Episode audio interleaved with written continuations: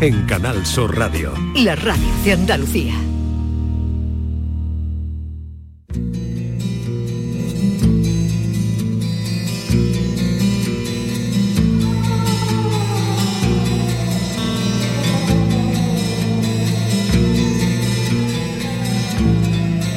Esta es La mañana de Andalucía con Jesús Vigorra.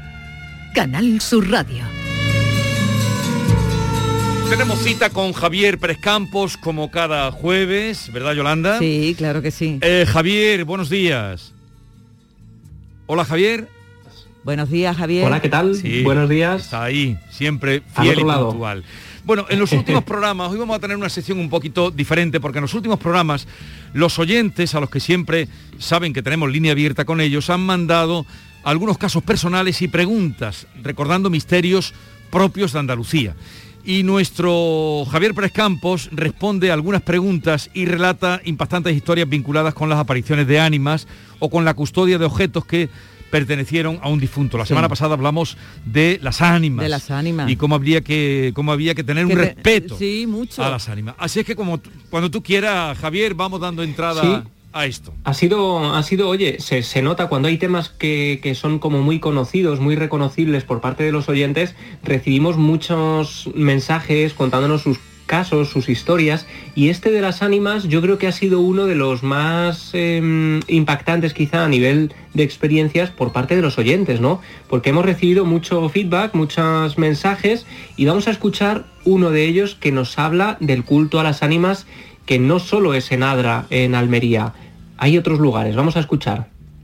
Jesús, en Alama de Almería también hay una ermita que es las ánimas y están también las velas y toda la historia. Y bueno, siempre se ha creído en eso y ahí está. Bueno, un saludo Jesús y compañía desde Alama de Almería. Bueno, un abrazo para este oyente de Alama de Almería que, que nos ha abierto un poco las puertas a indagar un poco más en el culto a las ánimas en esta zona. Fíjate, yo he descubierto una cosa interesantísima y gracias a este oyente que me ha empezado a, bueno, me ha, dado, digamos, la cuerda para empezar a tirar de ella y he llegado a un trabajo precioso de Manuel Francisco Matarín, se llama Etnografía y Folclore en el, en el medio rural, y es un trabajo eh, que veréis qué interesante. Eh, su investigación se ha, mm, se ha dedicado a indagar en las capillas de ánimas en diferentes zonas de Almería y ha llegado a documentar más de una decena de capillas construidas expresamente para las ánimas. Y fíjate qué curioso, porque visto sobre un mapa, el trabajo de este investigador permite descubrir que muchas de estas capillitas están distribuidas a ambos lados de los ríos Andarax y de Nacimiento. Es decir, son ermitas de ánimas a ambos lados de los ríos, pero prácticamente de, de continuo, ¿no? Esto es un fenómeno muy interesante, muy cerca de Alama de Almería, donde nos mandaba el audio este, este, este oyente, ¿no? Bueno, estas ermitas, para quien no lo escuchara la semana pasada, son pequeñas capillitas que se encuentran, en este caso, situadas a la entrada o a la salida de estas poblaciones de una parte extensa de Almería y de Granada, especialmente de la Alpujarra almeriense, y es muy interesante porque, eh, fijaos, tenemos constancia de ellas mm, pues desde principios o mediados del siglo XVIII, XIX especialmente, pero también sabemos que muchas de ellas, precisamente por estar construidas tan cerca de estos ríos, fueron destruidas por el efecto de diferentes riadas, como una que había muy importante que era la de Alsodux y que fue, bueno, que desapareció por el efecto de las aguas. De hecho, existieron incluso eh, hermandades de las ánimas que custodiaban y cuidaban estas capillas, tal y como contábamos la semana pasada en Adra, y en infinidad de ocasiones están desvinculadas del control directo de la iglesia, es decir, eh, son mantenidas y cuidadas por individuos o a veces por familias que van transmitiendo ese cuidado de generación en generación, destinando donativos que se, que se introducen en unas urnitas que hay pues para el arreglo y el mantenimiento de estas capillas, de estas ermitas. Y esto es muy curioso, fijaos, eh, yo estuve, por ejemplo, en Galicia haciendo un recorrido precioso y fijaos qué diferencia, es decir, Almería Galicia, ¿vale? Hablamos de lugares totalmente en, ubicaciones totalmente distintas de la península. Bueno, en Galicia yo descubrí, eh, vamos, yo no lo conocía en ese momento, pero existe algo llamado los petos de ánimas, donde también se venera a las ánimas del purgatorio. Fijaos qué, qué bonito, ¿no? Es un poco lo mismo, porque son lugares donde se representa también a las ánimas saliendo del purgatorio, de un fuego mm, intentando ser rescatadas y a las que también se les pedía alguna ofrenda a cambio, pues por ejemplo, en la época principios del 19, siglo XX, se les dejaba trigo, por ejemplo, en unas urnas, unos recipientes especialmente dedicados para eso. Bueno, es algo muy similar a lo que hemos visto aquí y bueno, pues eh, gracias a este oyente pues hemos descubierto que hay un montón de eh, capillitas para las ánimas. Y qué curioso que estén distribuidas a los lados del río, ¿verdad? Sí, además esto em, no encuentra todavía una explicación. Él dice que está investigando a nivel histórico si pudo tener que ver con algún reinado, con el intento de, em, de, bueno, de dejar estos donativos a las ánimas por algún motivo cerca del río. Es algo muy curioso, es uno de esos misterios mm, que tenemos en Andalucía y que, bueno, ojalá algún día podamos hablar directamente con Manuel Francisco Matarín, que seguro que tiene mucho que contarnos sobre esto. Bueno, vamos a otro, a otro oyente, otro caso, otra propuesta. Buenos días, equipo. Soy María José de Granada. Pues mi madre, ella es muy, muy, muy devota, muy devota, siempre ha sido de ella. Ah, yo sinceramente os digo que les tengo mucho respeto porque yo lo he vivido con ella y, la verdad es que, según mi madre, eh, todo lo que ella le, pedía, todo se lo, se lo concedían. Y, ella pues siempre eh, estaba con las ofrendas y ya te digo, era un cacharrico con aceite con sus mariposas. Y a mí eso me daba muchísimo miedo. Y como ella siempre estaba, ay, que las ánimas benditas se me han aparecido, que se me han Mm, representado porque, ay, que se me había olvidado mm, de, la promesa que tenía cumplírsela y no sé qué, y siempre estaba con que hoy me ha tirado un tirón de pelo, hoy esta noche me han despertado, bueno, que yo tanto es así que les tengo un montón de respeto.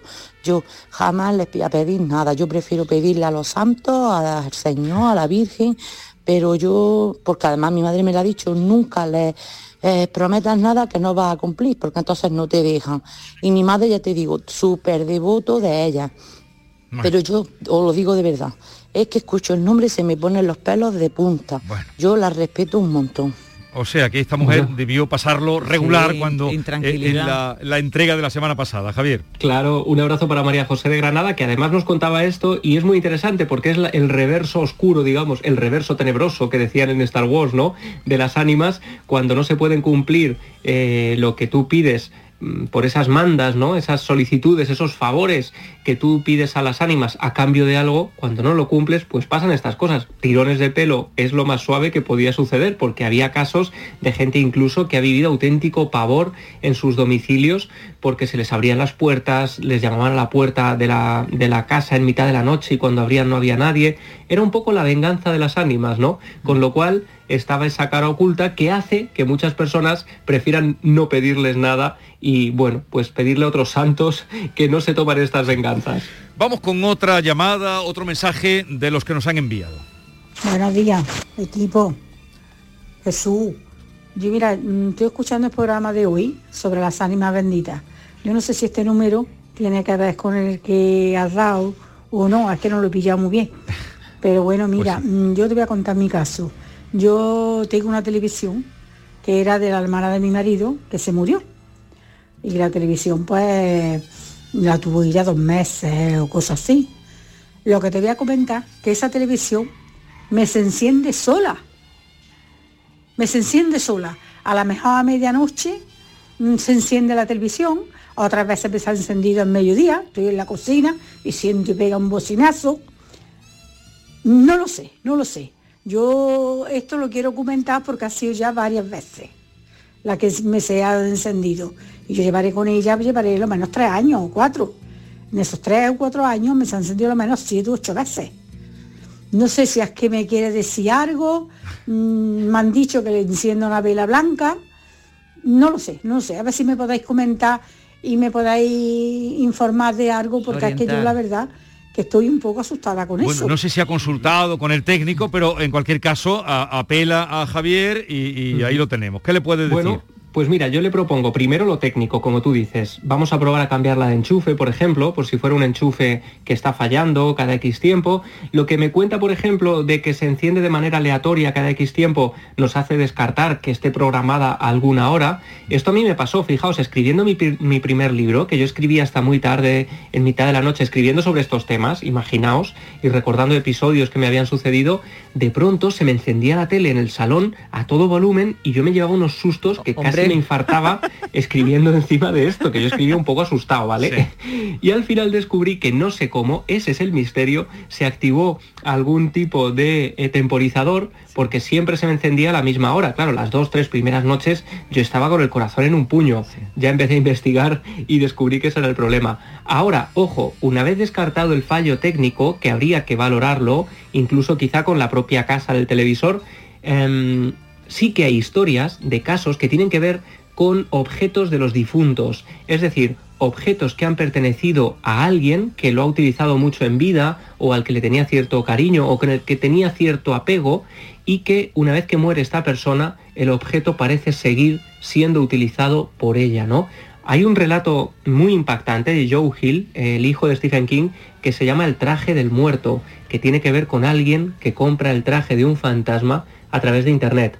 Bueno, pues por Internet se han producido multitud de subastas de objetos supuestamente encantados, que yo los he seguido además de cerca, por supuesto, nunca lo metería en mi casa, Mm. pero hay gente que vendía objetos encantados por internet y ese tipo de comercio tiene un alto número de compradores. Se venden por cantidades importantes de dinero porque hay gente que quiere vivir en casa este tipo de fenómenos extraños. Y se han vendido, fijaos, eh, muñecos que pertenecen a niños que murieron y que aparentemente están embrujados, espejos de donde se puede ver el reflejo de un fantasma, vestidos de novia malditos que se mueven solos y que danzan en mitad de la noche. En fin, un repaso que si queréis un día podemos hacer una especie de subastas bigorra, si os parece, contando algunos de estos objetos Pues y sí. los precios a los que se vendieron. Pues sí, ve anotando, anotado para otro día. En cualquier caso, como han hecho estos oyentes y otros, pueden enviar cualquier tipo de sugerencia, pregunta, lo que ustedes quieran, sin ningún tipo de, llegar, de sí. temor, lo pueden hacer. Eh, 679 40 200, nos lo envían, ese teléfono es el que nos pueden mandar lo que quieran, o a través del Twitter de arroba Javi Pérez Campos, también ahí pueden conectar con él. Javier, hasta la semana que viene. Nos vemos pronto. Un, Un abrazo. saludo. Adiós. Cuidaos mucho. Y a la vuelta de un momento hablamos de Ediciones 98, una editorial que está rescatando grandes escritores de los que de pronto eh, dejaron de publicarse. Jesús Blázquez, que es el creador y el editor de Ediciones 98, estará con nosotros. Y luego terminaremos con Derby, Motoretas, Burrito Cachimba, que han sido nominados al Goya, la mejor canción, en los próximos Goyas que se van a celebrar. Bueno, es ya la semana que viene, este fin de semana, ¿no? El día 12. El día 12, el domingo que viene. Sí. Pues eh, eh, vamos a ver cómo resultan, pero llevan, parece que una perspectiva eh, estupenda para que su canción sea la seleccionada. Cada fin de semana te llevamos a los mejores rincones de Andalucía, con Andalucía Nuestra. Los sonidos de cada provincia, su historia, sus tradiciones, su cultura, su valor. Descubre una Andalucía hermosa, completa y única en Andalucía Nuestra. Los sábados y domingos desde las 7 de la mañana con Inmaculada González. Quédate en Canal Sur Radio, la radio de Andalucía. Un momento este estupendo para darles una buena recomendación. Si no tiran durante el día porque no descansan por la noche, cambie de colchón. Se lo ponen muy fácil, descansa en casa. Además ahora en el mes de los enamorados, pues es una excusa estupendo para regalar descanso. ¿Qué mejor? Regalar descanso, maravilloso. Levantarse con las pilas cargadas con muchísima fuerza, ¿verdad? Eso es, así tenemos que afrontar los días. Descansa en casa preparado para ti un ofertón, como bien te digo, con unos descuentos increíbles. Ahora, por comprar tu colchón de matrimonio hecho a medida, a tu gusto, con según tu peso, tu edad, tu actividad física, con tejido Fresh Reds para estabilizar tu temperatura corporal mientras duermes. Lo tienes, te lo encuentras con un 50% de descuento. Vaya que sí, un ofertón, 50% de descuento. Llama ahora al teléfono teléfono gratuito 900-670-290 y un grupo de profesionales te asesorarán qué colchón necesitas sin ningún compromiso. Así que celebra el mes de los enamorados. Ahora, por comprar tu colchón de matrimonio personalizado, Descansa en casa te regala otros dos colchones individuales también personalizados. Pero aquí no acaba esta oferta, ni muchísimo menos, porque para que descanses como te mereces, Descansa en casa también te regala las almohadas de las mismas medidas que tus colchones en viscoelástica de gran calidad. Si eres una de las 50 primeras llamadas, también tienes un regalo. Te regalan un aspirador inalámbrico ciclónico de gran autonomía con batería de litio. Una cosa espectacular, esta gran oferta. Llama e infórmate. Su teléfono es gratuito. 900-670-290. Así que cambia tu viejo colchón de una vez por todas por uno nuevo, maravilloso, con un 50% de descuento. Y llévate gratis dos colchones individuales, las almohadas de viscoelástica y un aspirador inalámbrico. Llama ahora al teléfono gratuito 900-670-290 y compruébalo así de fácil. 900-670-290. Celebra con Descansa en casa el mes del amor.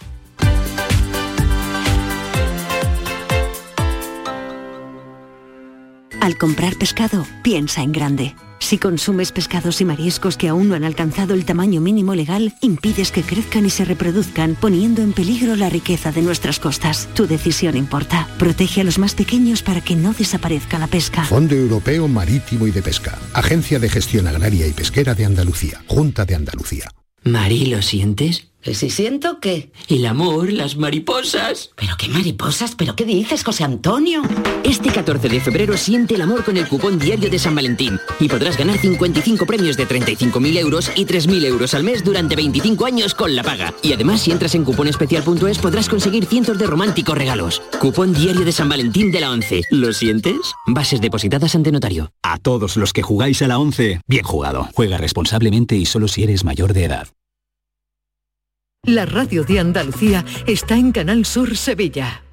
¿Te está afectando la subida de la luz? Claro que sí. Por eso en Insolac Renovables instalamos paneles fotovoltaicos de autoconsumo con los que podrás generar tu propia electricidad. Y ahora, con la subvención del 40% de la Agencia Andaluza de la Energía, lo tienes mucho más fácil. Entra en insolacrenovables.com e infórmate de las ventajas que tiene el autoconsumo. Insolac, expertos en energías renovables desde 2005. Ay, Romeo, Romeo. ¿Quién eres tú? ¿Qué te ocultas en la noche? ¿Qué irrumpes en mis pensamientos? Este San Valentín márcate un Romeo y Julieta y declara tu amor dejando un mensaje en el muro de los enamorados del Centro Comercial Los Alcores. Ven y participa del 10 al 14 de febrero y podrás ganar numerosos premios. Autovía A92, salida 7 en Alcalá de Guadaira. Centro Comercial Los Alcores. Mucho donde disfrutar. Vayas a donde vayas, Canal Sur Radio Sevilla siempre va contigo en canalsurradio.es. La mañana de Andalucía con Jesús Vigorra.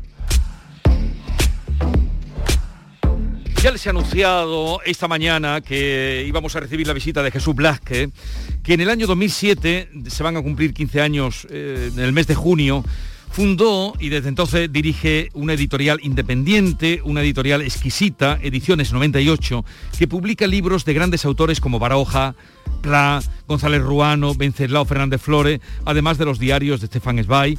Vive y trabaja en Madrid, pero hoy, eh, como hubieran hecho algunos de estos autores, como Pla o Baroja, se ha echado el zurrón, eh, al zurrón unos cuantos libros de su editorial y se ha venido a Sevilla también va a estar en otro, algún otro lugar de Andalucía, para contar lo que publica esos libros y por qué rescata algunas de las obras menos conocidas o quizá debamos decir peor conocidas de estos autores, algunos les he nombrado. Eh, Jesús Blasque, buenos días. Buenos días. Bienvenido. Muchísimas gracias por acogerme aquí. Y, eh, en principio felicitarle por la, por la edición de unos libros tan bonitos. ¿Por qué eh, el nombre de Ediciones 98? Bueno, Ediciones 98, soy un gran barogiano. Me interesa la generación del 98. Estuve muchos años investigando la figura de un escritor menor del 98 que se llama Ciro Bayo y Segurola, del que he publicado dos libros, uno de ellos inédito, que él fue incapaz de publicar en vida. Y, esto es lo que da lugar a una editorial eh, literaria independiente en la que queremos reivindicar eh, nuestra literatura, la literatura española del primer tercio del siglo XX y ya más avanzado, y también van a tener cabida otros autores extranjeros, también de calidad, como hemos empezado con Stefan Zweig. Sí, eh, Jesús, eres un gran lector, la lectura te llevó a, la edición y la creación de esta editorial. ¿Siguen, crees que siguen teniendo lectores los escritores del 98?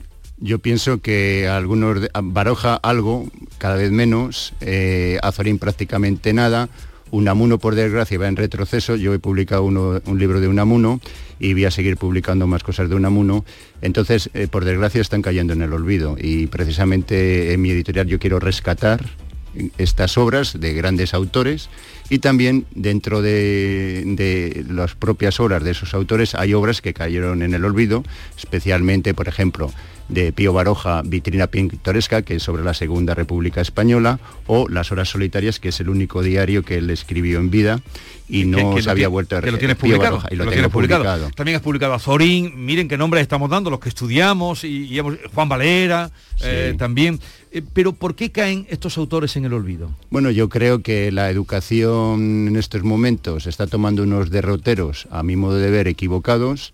Hay un proceso de de pérdida de, contenidos y de pérdida de, interés en la lectura, no se están haciendo buenas campañas de lectura en los colegios y no se está prestando atención a nuestra literatura, lo cual es un hecho bastante desgraciado en mi opinión. Y luego la y luego claro, eh, hay un asunto en el, el mundo editorial, pues se procura buscar la rentabilidad y francamente es difícil encontrar rentabilidad en publicar una serie de ediciones como las que yo hago.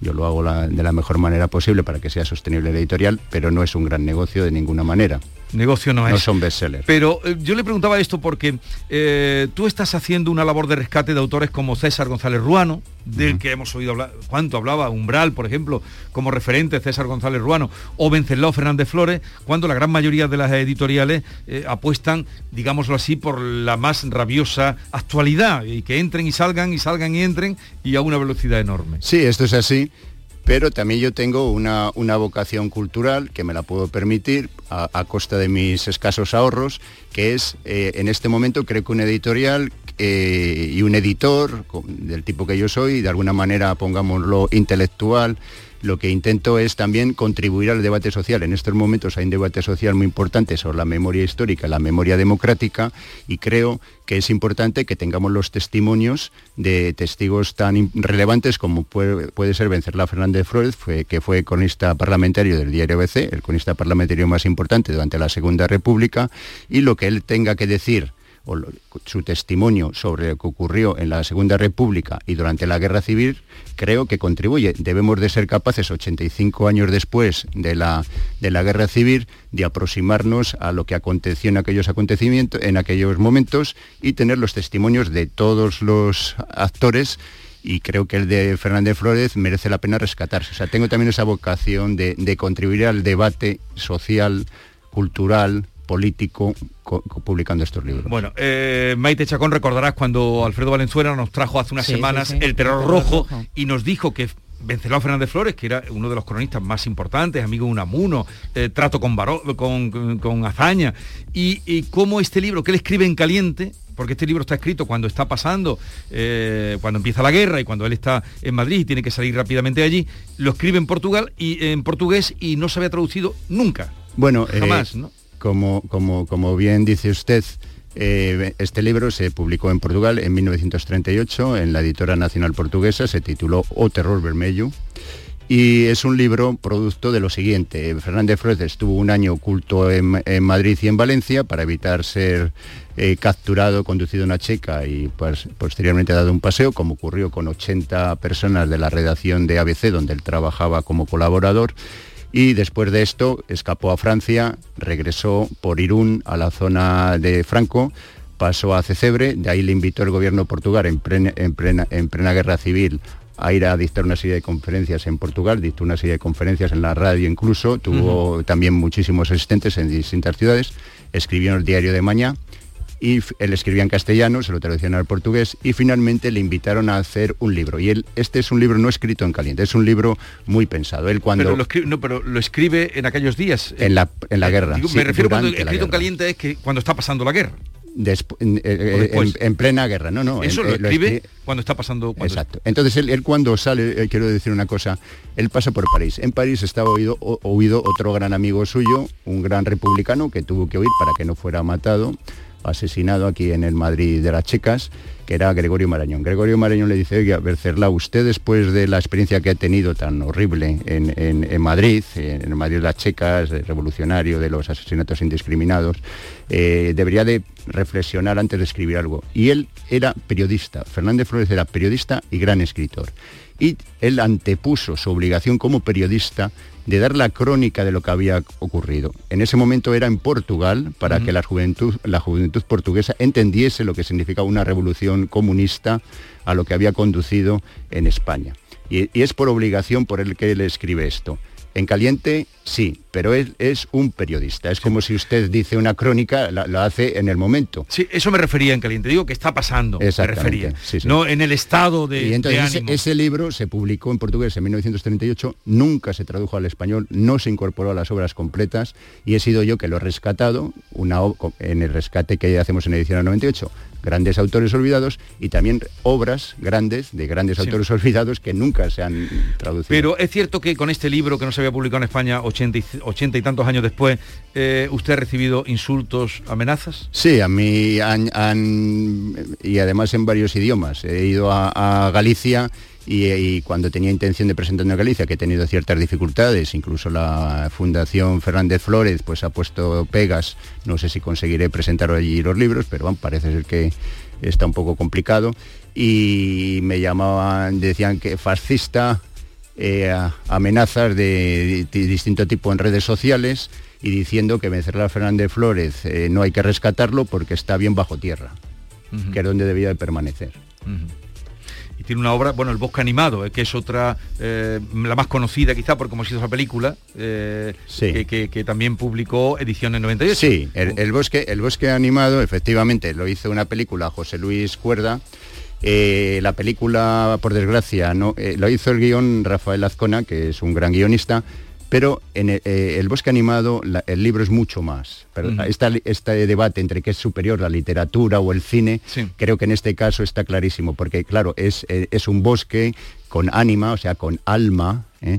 en el que hablan, las, hablan los animales, hablan las plantas, hablan los insectos, y eso es muy difícil de reflejar en una película, es imposible, de hecho no se hizo. ¿eh? Y además, en la, la versión que hizo este Cuerda, pues tiene una tendenciosidad, por ejemplo, sale alguien de la, un personaje de la Guardia Civil que no existe en la película, hay escenas escabrosas de contenido erótico festivo en, en un momento dado y eso no era así, era, era un topo que estaba buscando la topa, no eran dos que estaban ahí haciendo el amor. Ya, ya, y eso ya. lo pone en la película, incluso saca un estanco con una bandera de la Segunda República y no, la novela no está ambientada en la Sí, Segunda sí. República. Entonces, es gran literatura como también he publicado otra que es eh, Tragedias de la vida vulgar, que es el primer libro, lo hice ya hace 10 años, que es, es un libro de relatos exquisito, en el que, en el que ya se antepone, eh, se avanza el realismo mágico, se avanza también lo que es el bosque animado, y son unos cuentos deliciosos que, que también rescatamos. Eh, pueden entrar en, en internet, ediciones 98. 98. tienen 27 títulos, no son los Sí. publicados. Eh, Maite. Entre ellos unos diarios que yo no conocía de Stefan Zweig, el que se dedicó tanto a indagar en la vida de los demás, porque escribió muchas, muchas biografías. Eh, ¿Qué cuentan estos diarios? ¿De qué, y, qué, y qué periodo recogen lo- los Sí. diarios? Que veo que son dos, dos libros. ¿no? Dos volúmenes. Dos volúmenes. Stefan Zweig escribió diarios intermitentemente a lo largo de, de su vida. Primero escribió unos en 1902, en- eh, esos se perdieron, y luego en momentos donde estaba críticos por alguna circunstancia vital escribía diarios. Los escribió eh, primero entre 1912 y 1918, cuando eh, los de 1912-1914, que es el primer tomo que hay de esta serie, ahí se cubre cuando él era una persona joven, estaba comenzando con un éxito como autor literario y también como autor de teatro, estaba en efervescencia sexual, tenía varias amantes que eran normalmente mujeres casadas, con las que él mantenía relaciones. También le gustaba mucho eh, la vida crápula y demás, y viajaba a París, ahí hay también en este libro se cuenta la relación que tuvo con una tal Marcel, a la, que era una prostituta, a la que dejó embarazada y la hizo abortar.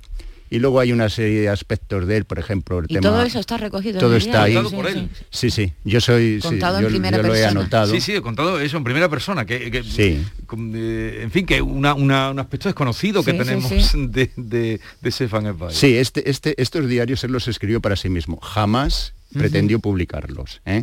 La familia los conservó en Inglaterra y no permitieron publicarlos. Se publicó, se llama Tagebücher en, eh, y se publicó en Fischer Verlag en, en 1984 y nunca se habían traducido porque son muy escabrosos esta primera parte y luego la segunda parte de que hemos hecho nosotros, de, que es de los diarios 31-40, ya es un hombre maduro, es un hombre que tiene que huir de Austria Claro. porque eran más nazis en Austria que, que en Alemania. Tiene que Primero a estar exi- Londres, ¿no? Primero a Londres, después ya se fue a, a- a América, ¿no? A Brasil. ¿no? Sí, es- es- entonces estos diarios van la etapa que él sale eh, desde el año 31, que él ya el- ve el ascenso del nazismo, ve que esto conduce a una guerra mundial, él había sufrido mucho durante la Primera Guerra Mundial y entonces se exilia, eh, como usted bien dice, a Londres. Allí él comienza las relaciones con su secretaria, que es Lotte Alman, con la que finalmente contrae matrimonio. Aquí está contado el día que contrajo el matrimonio en Bath, que fue justo el día que comenzó, el 1 de septiembre de 1939, el día que comenzó la Segunda Guerra Mundial. Él lo pasó muy mal en Inglaterra. Eh, bueno, estaba perseguido. En, en Alemania habían prohibido sus libros, los quemaron. Hitler, eh, él, por el Auslutz, que era el referéndum de adhesión voluntaria de Austria a Alemania, a Alemania se pasan a la Gran Alemania, él pasó a ser alemán, pero Hitler, al ser el judío, le retiró la nacionalidad y él quedó apátrida. Entonces él pide la nacionalidad británica. A través de H.G. Wells, él consigue la nacionalidad británica. También lo consigue para su esposa, que era judía alemana, eh, eh, o sea, la que era la secretaria con la que se casa, a Lotte Alman, y entonces al conseguir la nacionalidad británica, ellos, que veían que ya iba a ser invadida, pensaban que iba a ser invadida Inglaterra, huyen hacia América. Entonces, huyen a América y en, América finalmente recalan en, en Brasil porque era el único pa- país que le daba un visado de más larga duración, donde se suicidan. Yo ahora lo voy, voy a publicar un libro inédito que es esos dos últimos años que eran las cartas que tanto Lotte Alman que es una mujer a la que nadie ha hecho caso, a pesar de que se suicidó, o sea, parece que se suicida un gran hombre y una mujer no pinta nada y está tumbada en la cama al lado. Al lado, sí, Incluso quitaron el cadáver, quitaron el cadáver de la cama para hacerle fotos solo a él. Y ella estaba amorosamente abrazada a él. Abrazada, Ella se sí. suicidó después. Entonces, yo lo que voy a publicar es un libro inédito que es a partir del archivo familiar inglés de la familia Alman, que se lo han pasado una- un norteamericano y un inglés, que, yo voy a publicar este libro, las cartas inéditas que mandaron ellos a la familia. Y entonces vamos a ver la dimensión de una mujer, vamos a ver cómo era esta mujer que tuvo más importancia de lo que se la quiere conceder en la vida de Stefan Zweig. Son diarios que complementan la lectura del Sí. mundo de ayer, que, que, hombre, que es tan recomendable, ¿no? Sobre todo Sí. para los europeos. Sí, hay una cosa, ¿no? los diarios del 31 al 40 van a sorprender mucho, igual que los del 12 al 14, porque el mundo de ayer, él lo escribió pensando en que iba a leerlo el público. No Ajá. tenía problemas en decir Sí, lo que sí, quería sí, decir, por pero digo era que para él. complementa, por eso digo que complementa ya, pero, aquí la gente se va a llevar muchas sorpresas. No. Por ejemplo, habla muy mal de su hermano, a Hitler le pone a parir abiertamente. Él tenía muchas prevenciones, por ejemplo, por expresarse políticamente contra Hitler y contra los alemanes. Él amaba su lengua alemana. Y una de las cosas que sufría en Inglaterra, y lo pone aquí, que él no encontraba periódicos en los que eh, publicar y que no podía escribir en su lengua. Y él no tenía a nadie tampoco que le corrigiera el inglés. Incluso una parte de estos diarios del 31-40 los hemos traducido directamente al inglés, él lo escribió en inglés. Tenía miedo de estar Sí. en Inglaterra, era alien enemy y podían decir que si estaba en alemán estaba escribiendo algo Claro. o de espionaje o tal, Sí, y entonces lo escribió en inglés. O sea que él eh, se manejaba bien en inglés o escribía Eh, él o es- dictaba. No, eh, él, él dictaba como Pero- exacto. pero, él, él- él- todo. él- él a, a veces escribía, pero eh, Lote, la, la función de Lote era de taquimeca, Sí. era ta- ta- taquígrafa.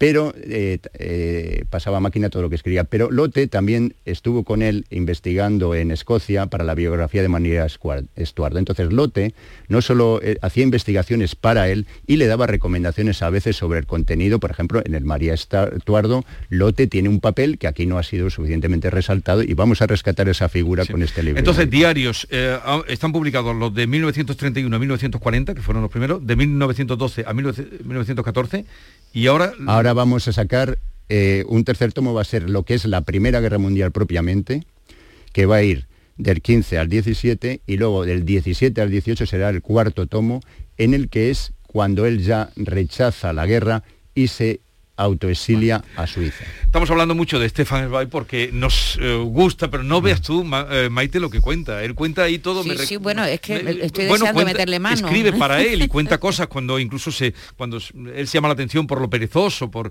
por eh, lo llamativo de, va a una casa y, le gusta o, siente atracción por la niña cuando va en un tren y cómo le deja la tarjetita a la señora con la que coincide en el tren y la tarjeta con el teléfono. O sea, como has dicho, era mm, le gustaba mucho a las mujeres, bueno, y, hacía todo lo posible por estar con ellas, claro. Eh, hablemos de, de, otros autores. Josep Pla, que me ha sorprendido, que yo creía que estaba todo eh, traducido y, no está todo traducido en todo Pla, ¿no? Hay mucho sin traducir, porque él escribió, Pla sí que escribió siempre en catalán. No, Pla escribió en castellano y en catalán. Entonces yo, el primer libro que he publicado de Josep Pla es Viaje a pie. Y este libro es curioso porque él lo escribe inicialmente en castellano, alguien lo traduce a catalán para obras completas y, luego lo desvirtúan. Entonces yo he ido a lo que él escribió. Pla era un escritor bilingüe. Hay un gran entendido respecto a eso. Era un escritor bilingüe. Josep Pla escribió Viaja a pie en castellano y yo he ido a la primera edición y lo hemos eh, que no se había vuelto a reeditar. Ese es un libro, un gran libro olvidado de Josep Pla, es su viajes a pie por el Arpurdán, donde él vivía, el Petit Ampurdán, hablando con payeses, eh, contando sus impresiones del paisaje arpurdanés, del alma de, sus paisanos y distintas cosas muy interesantes, y eso lo escribió en castellano. Entonces, mm. la mitad de su obra, más o menos la mitad de su obra, la escribió en castellano. Mm. ¿Y, quiénes son los herederos de Pla? Los herederos de Pla, eh, él, no tenía, él no tuvo hijos, bueno, tuvo una hija que no reconoció que estaba en Suiza, eh, igual que él dice que no se casó nunca, pero sí que estuvo casado 15 años con Adi Herbert, eh, la hija del cónsul noruego en Barcelona. Pero eso lo ocultó porque en la famosa entrevista de Soler Serrano él dice no he conocido la amor. Uy, pla, ah, hacía fa el payés, hacía el payés. ¿eh? Igual yo también uso boina, todos los autores de edición 98 usan boina y el editor también usa boina. Entonces, eh, Pla eso lo ocultó.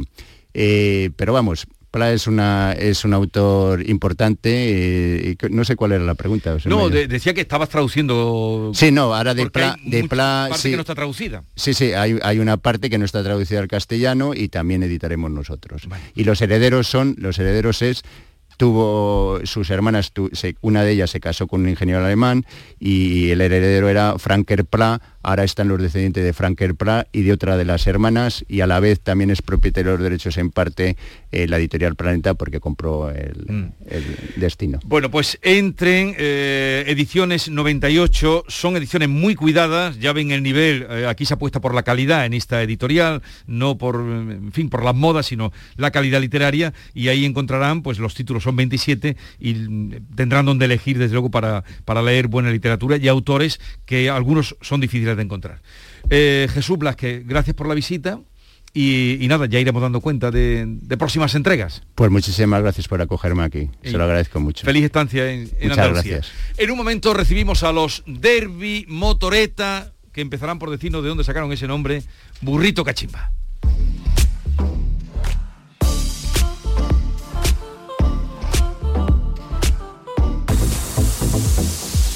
¿Sabías que con la energía producida con paneles solares puedes ahorrar hasta un 80% en el recibo de la luz? En Social Energy te hacen un estudio personalizado y te dimensionan la planta solar a la medida de tus necesidades. Nuestros ingenieros han escogido los mejores fabricantes para ofrecerte hasta 25 años de garantía. Además, si lo financias, con lo que ahorras en luz, podrás pagar la cuota y tu instalación sin darte cuenta. La mejor calidad-precio la tienes en Social Energy. Infórmate llamando al 955 44 11 11 o en socialenergy.es. La revolución solar ha llegado con Social Energy. Desde Frutos Secos Reyes tenemos algo que contarte y te va a encantar. ¿Eres de pipas con sal? Estás de suerte. Lanzamos las nuevas pipas con sal del tostadero de Reyes. Más grandes, más ricas y con un sabor mmm, que no querrás otras pipas con sal. Pipas con sal del tostadero de Reyes. Las del paquete negro. Tus pipas de siempre. Escuchas Canal Sur Radio en Sevilla. Si necesitas un electrodoméstico, ¿por qué pagar de más en grandes superficies? Ven y paga de menos en Tiendas El Golpecito. Tus primeras marcas al mejor precio y una selección de productos con pequeños daños estéticos con descuento adicional y tres años de garantía. Tiendas El Golpecito. Ahorra hasta el 50% en tus electrodomésticos. 954-100-193 y tiendaselgolpecito.es. Ay, Romeo, Romeo. ¿Quién eres tú? Que te ocultas en la noche, que irrumpes en mis pensamientos. Este San Valentín márcate un Romeo y Julieta y declara tu amor dejando un mensaje en el muro de los enamorados del Centro Comercial Los Alcores. Ven y participa del 10 al 14 de febrero y podrás ganar numerosos premios. Autovía A92 salida 7 en Alcalá de Guadaira. Centro Comercial Los Alcores. Mucho donde disfrutar. ¿Te está afectando la subida de la luz? Claro que sí. Por eso en Insolac Renovables instalamos paneles fotovoltaicos de autoconsumo con los que podrás generar tu propia electricidad. Y ahora, con la subvención del 40% de la Agencia Andaluza de la Energía, lo tienes mucho más fácil. Entra en insolacrenovables.com e infórmate de las ventajas que tiene el autoconsumo. Insolac, expertos en energías renovables desde 2005.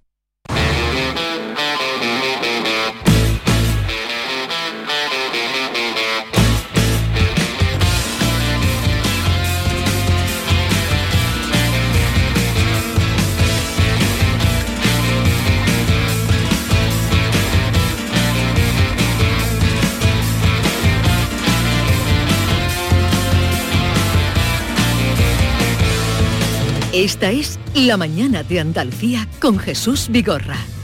Canal Sur Radio.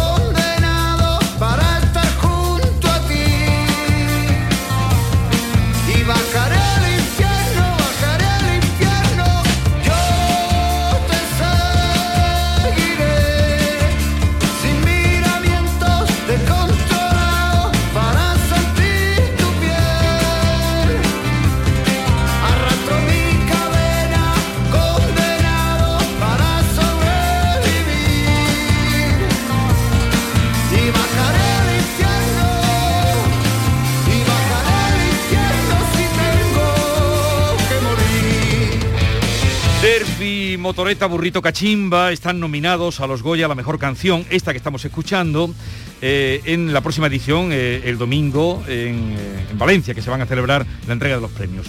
Se llama Las leyes de la frontera y hoy nos acompañan Alejandro García Rodríguez, Vaca, buenos días Alejandro. Buenos días. Y José Manuel Cabrera Scott, gringo, porque tenéis todos apodo. Sí, todos tenemos motes divertidos. ¿Pero lo habéis puesto vosotros? ¿O ya lo traíais? Nos lo pusimos nosotros cuando arrancamos la banda. Decidimos de ponernos motes por... Siempre decimos lo mismo, Bob Dylan no se llama Bob Dylan. ¿eh? Sí. Era un poco por jugar juego de, Sí, de porque- tener una banda. Porque vosotros, claro, puestos a comparar, pues referente Bob Dylan. Claro.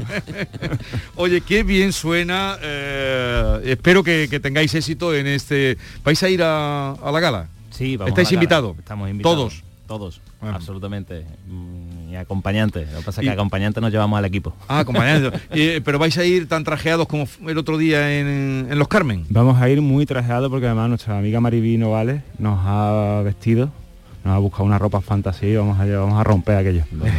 Porque el otro día, eh, para que no los hubiera visto, lo- en, en los premios Carmen eh, abristeis vosotros Correcto. eh, la gala. Bueno, hay que recordar que son 14 los andaluces que están nominados a esta edición de, lo- de los Goya. Siempre hablamos con los directores, con los actores. Este año queríamos hablar con los músicos, ¿no? Porque es la primera vez que, que este, esta banda de rock hace música para cine. Porque no solamente, yo te lo contaba esta mañana, Jesús, no solamente han hecho este tema, que es la canción de la, de la película, que se llama igual además, eh, sino habéis hecho también la música incidental. Es la primera vez que trabajáis para el cine, ¿no? Sí, sí, correcto. Es la primera vez que trabajamos para un proyecto audiovisual y encima de- a tal envergadura, ¿no? Eh, Como una, una obra de, de Daniel Monzón. Y, hombre, muy contentos, muy nerviosos estábamos también al principio porque también es un, hay otra metodología, hay otro procedimiento de es? trabajo. Eh, ¿Os mandan ya la película montada? ¿Cómo, cómo fue el proceso? Eh, no, eh, todo parte de del primer contacto parte incluso previa previo rodaje. Ajá. Eh, trabajamos de inicio sobre guion.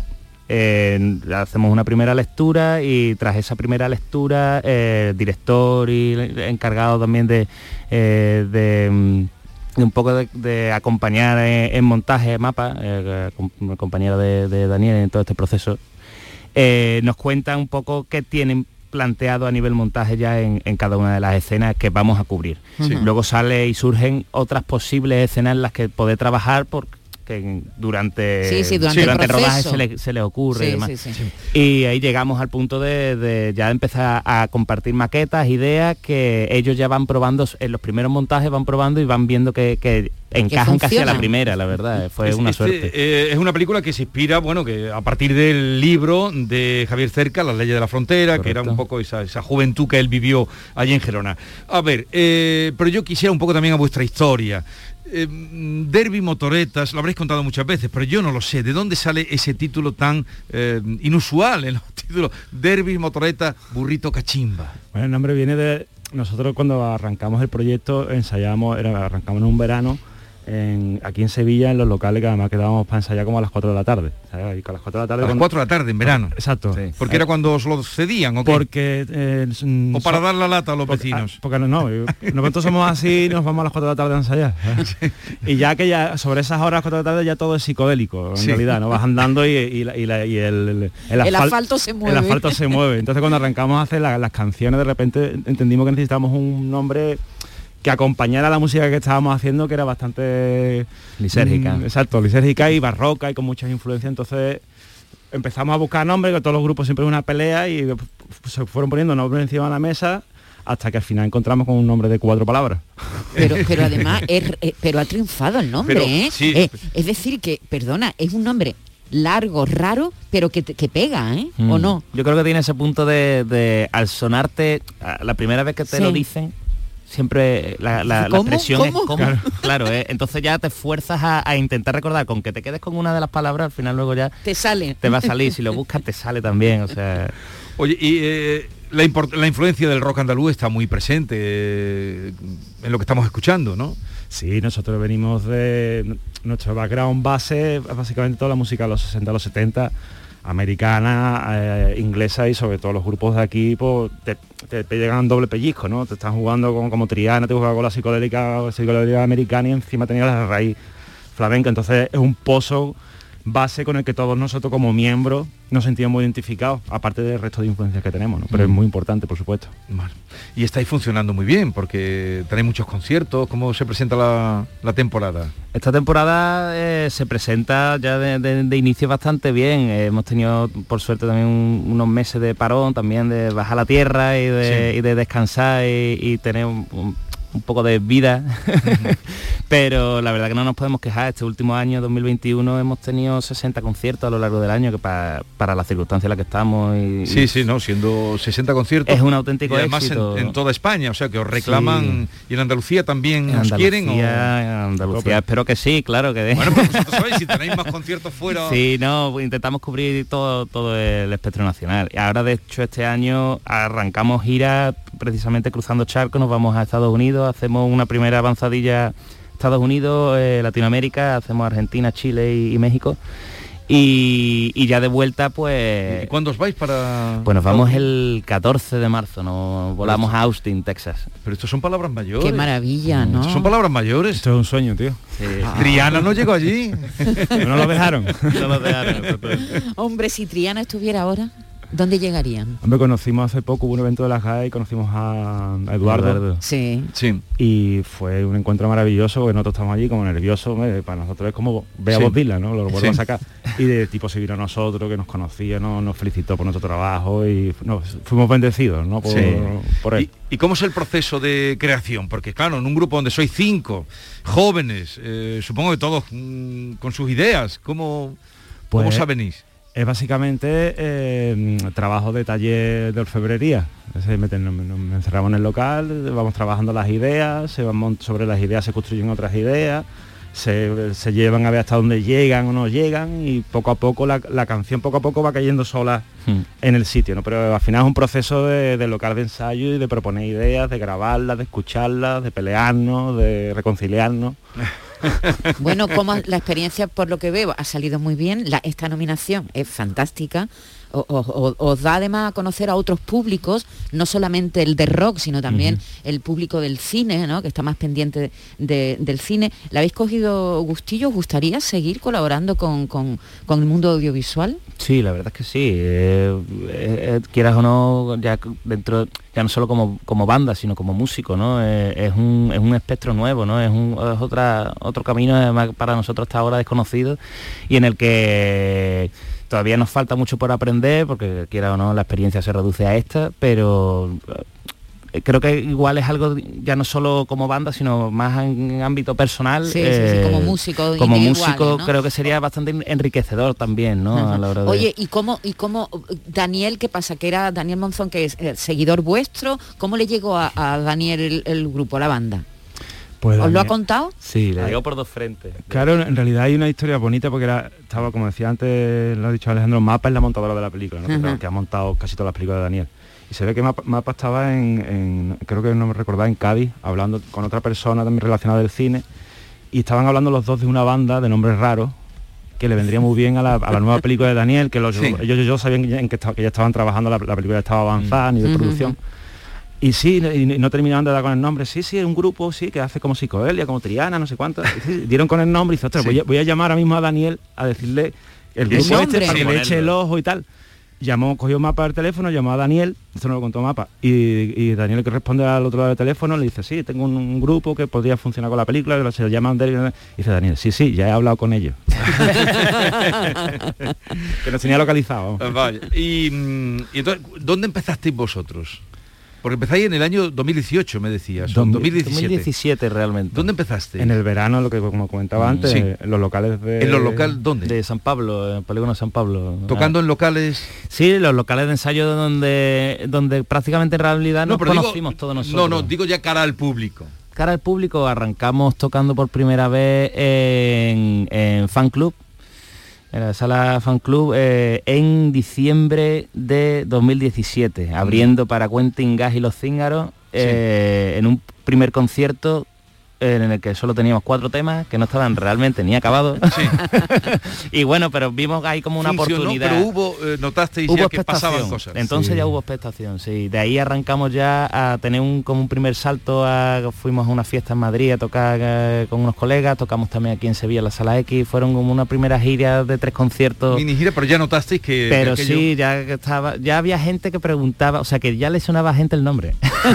No, el nombre del El nombre, Motoretas- el nombre seguro que y sí. no teníamos absolutamente nada Muy- muy publicado. Pues yo pensaba, digo, esto, no sé, jugaron a, a ver qué pasaba, digo, pasó una derby y, luego pasó una motoreta y, y En alguno vio un burro volando. En, en- en realidad ponerle nombre a una banda es de las cosas más, Más duras de tener una banda. No, y otra cosa también muy complicado es manteneros juntos. Porque esto es como, como un flechazo, tiene que haber una especie de flechazo también entre vosotros, ¿no? Empiezan muchas bandas. Y sobre todo no cuando todas se tiene perduran, éxito. ¿eh? Y sobre todo cuando se tiene éxito. Sí, y sobre todo nosotros se tiene estamos éxito. teniendo mucha suerte porque hemos hecho, tanto nosotros como el equipo técnico que ya nos acompaña, hemos hecho una familia muy guay, porque al final son muchas horas de furgoneta. Sí. Yo he visto más a este hombre que a mi madre los dos últimos tres años. ¿eh? Ya. Eh, Entonces, pues, tenemos mucha suerte y el equipo de trabajo, todos estamos en el mismo rollo, todos tenemos la cabeza clara, sabemos dónde estamos, sabemos dónde queremos ir. Sí. Y de momento somos muy, estamos muy De, felices. de momento a la gala de- del próximo domingo en Valencia, luego a Estados Unidos. ¿Y aquí cuándo vais a empezar? ¿Cuándo os vamos a ver por aquí, por Andalucía? Pues mira, eh, el primer concierto que tenemos en Andalucía es el 2 de abril en San Fernando. En San Fernando. Sí, eh, es un concierto que se aplazó de, de diciembre por, Sí, por el COVID que llevamos en- Sí, de hecho fue justo esa semana que cogimos Sí. la banda, cogimos el COVID también. Todos juntos que- también, todos juntos. Sí, tuvimos, que, tuvimos que aplazar por, por fuerza. Bueno, hay que decir que hay otra andaluza también nominada a esta misma categoría, María José Yergo por Ah, Te sí. espera el mar, la, la banda, la canción preciosa, por cierto, de la banda sonora mediterránea. ¿Pero compitiendo Mañana, con ellos? Sí, sí, sí, compitiendo Oh. con ellos y con Antonio Orozco y con, Jean dividido. Paul y con Ángel Leiro, que, que también ¿Conocéis a María José Yergo? Sí. la conocemos. Con. Rocío Márquez también, ella habla muy bien de vosotros. Sí, Rocío Márquez colaboramos un tema con ella. Exacto, hiciste un tema con ella. Bueno, eh, Gringo y Vaca, ha sido un placer, recuerdos a los compañeros y mucha suerte para el próximo domingo. Muchas gracias. Gracias estaremos por la pendientes, visita. estaremos pendientes para cuando gracias. hagan el plano. el plano de los nominados. Y a todos ustedes, gracias por la escucha, cuídense, no se pongan malos, que no está la cosa de verdad para ir a urgencia. Adiós. que morir.